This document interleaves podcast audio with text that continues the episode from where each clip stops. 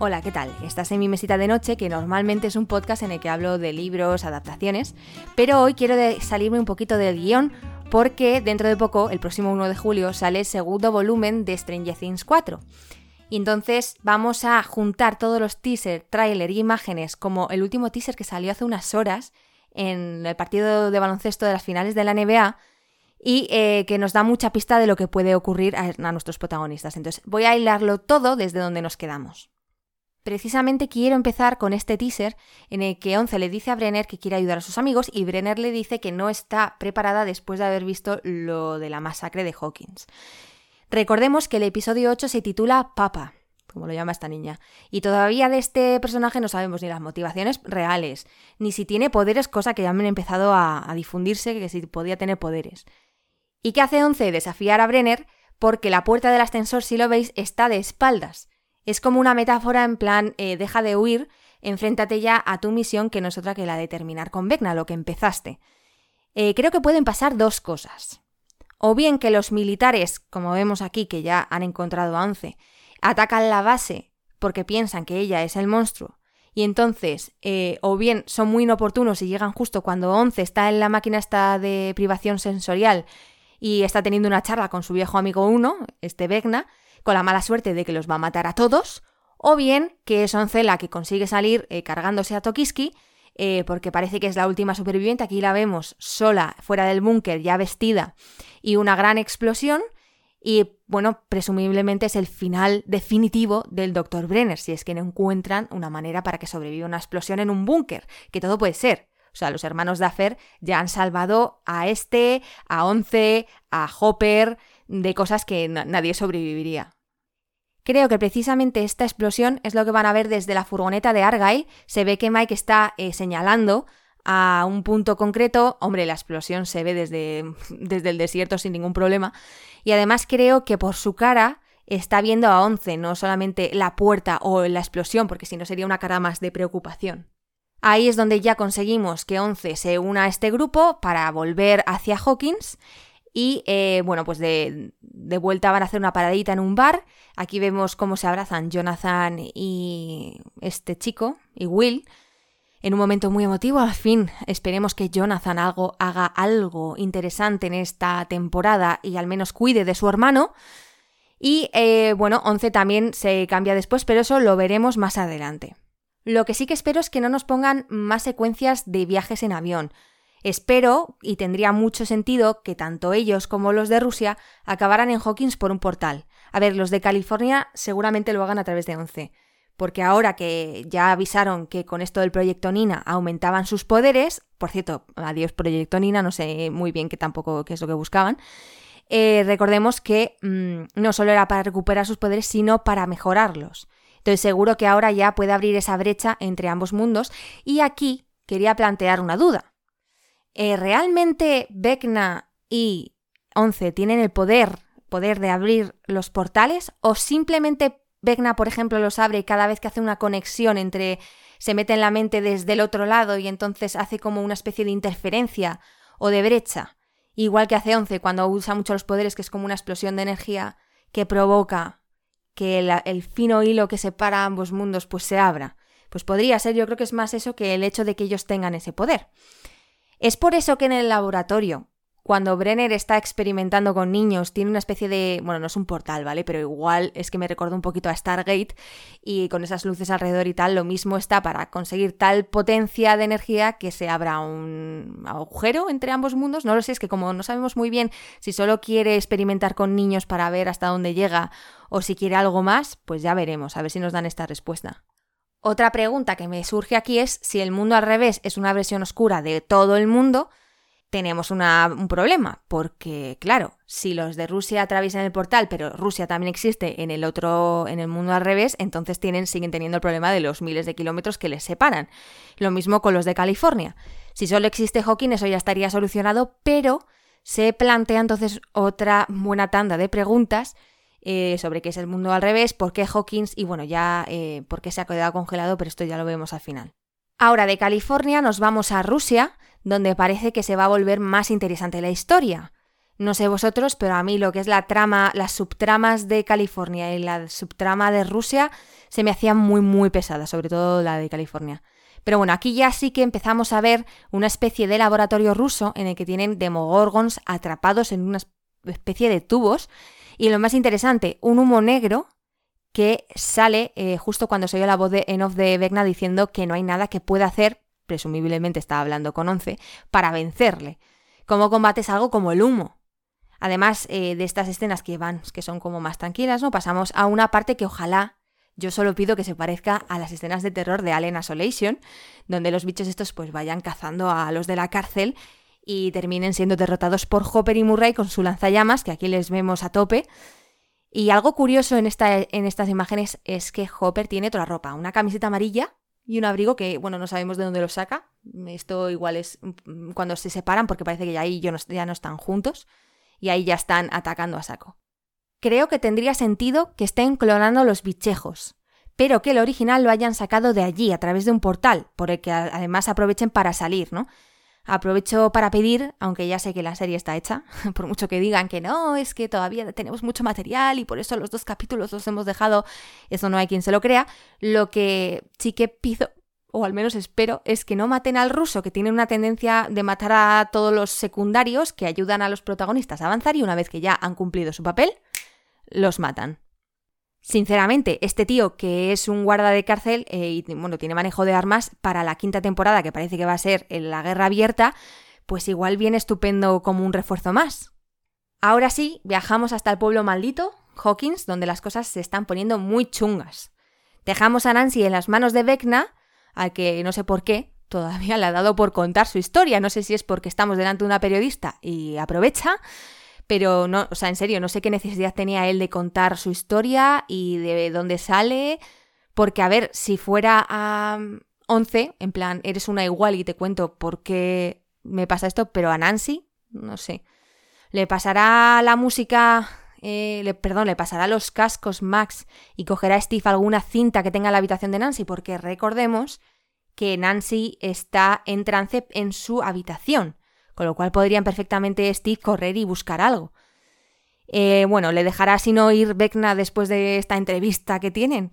Eh, de esto no tenemos mucha pista, lo que sí que está clarísimo es que sobrevive, no lo han escondido. De hecho, viendo otra vez el primer tráiler para ver si sacaba alguna imagen más, me he dado cuenta que ya spoileaban que Nancy estaba en la escalera de la casa de los Krill, o sea, eh, igual que spoilearon todo lo de Max. Bueno, después de salvarla no sabemos cómo y esperemos que sea un poquito más original el tema, creo que hay que meter entre medias una imagen en la que Eddie, Robin, bueno, son dos, Eddie, Robin y Steve, que parece que están en su furgoneta y Eddie ha conseguido algo y Steve está como con cara de, mm, ok, vale, tienes razón. Eh, y luego hay otra en la que la madre de los Wheeler está protegiendo a la niña de no se sabe el qué. El padre no aparece por ahí porque igual se ha interpuesto entre lo que sea que les esté atacando y a lo mejor hasta muere. No sé, me da la sensación porque además nos han hecho este personaje aún más odioso de lo que ya era. Podría ser. Y luego ya sí que hay que volver a una escena súper importante, a partir de la que se va a urdir un plan de manos de Eddie Manson. Eddie Manson tiene en sus, encima de la mesa el libro este de Dragones y mazmorras, que como no, una vez más, vuelve a ser el que les va a dar la pista para derrotar a Vecna, el que les muestra la debilidad que sea. Y por supuesto, lo primero es armarse hasta los dientes. Aquí les vemos en la armería y con Erika al mando, seguro que el, claro, el dependiente dirá que cómo le va a vender armas a esta gente, que hay alguno, es, esta es menor.